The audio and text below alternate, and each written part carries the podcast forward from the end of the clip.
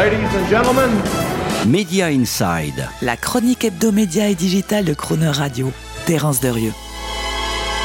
Très heureux de vous retrouver pour une nouvelle saison radiophonique de Media Inside sur Crooner Radio. Allez, on reprend bon pied bon oeil avec les infos médias digitales hors cadre de l'été, à retenir ou à connaître absolument. Le tout en format SMS.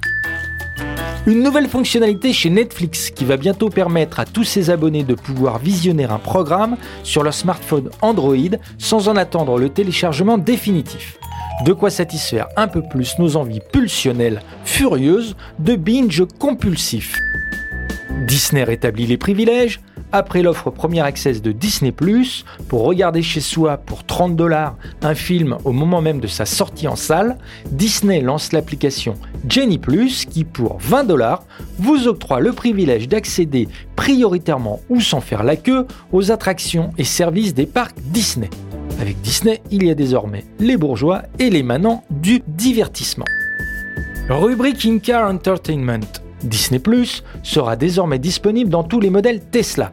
De son côté, Porsche travaille sur une innovation musicale, Soundtrack My Life, permettant de sonoriser en temps réel les bolides en fonction du style de conduite de celui qui est au volant. 30 dollars par mois, c'est le montant estimé selon l'étude Quantify Consumer de l'économie pour le foyer américain qui arrête son abonnement au câble, le fameux cord cutter, au profit de services de streaming avec l'avantage de pouvoir se construire une offre plus flexible et plus personnalisée selon ses goûts. Du streaming à la télé, ça va, ça vient. Après Netflix qui a lancé direct sa propre chaîne linéaire, c'est au tour du service de streaming de documentaires Curiosity Stream de se décliner en chaîne de télévision. Dans l'autre sens, les cérémonies musicales qui, faute d'audience, migrent de la télévision vers le streaming, à commencer par les Country Music Awards, qui quittent CBS pour être diffusés sur Prime Video à compter de 2022.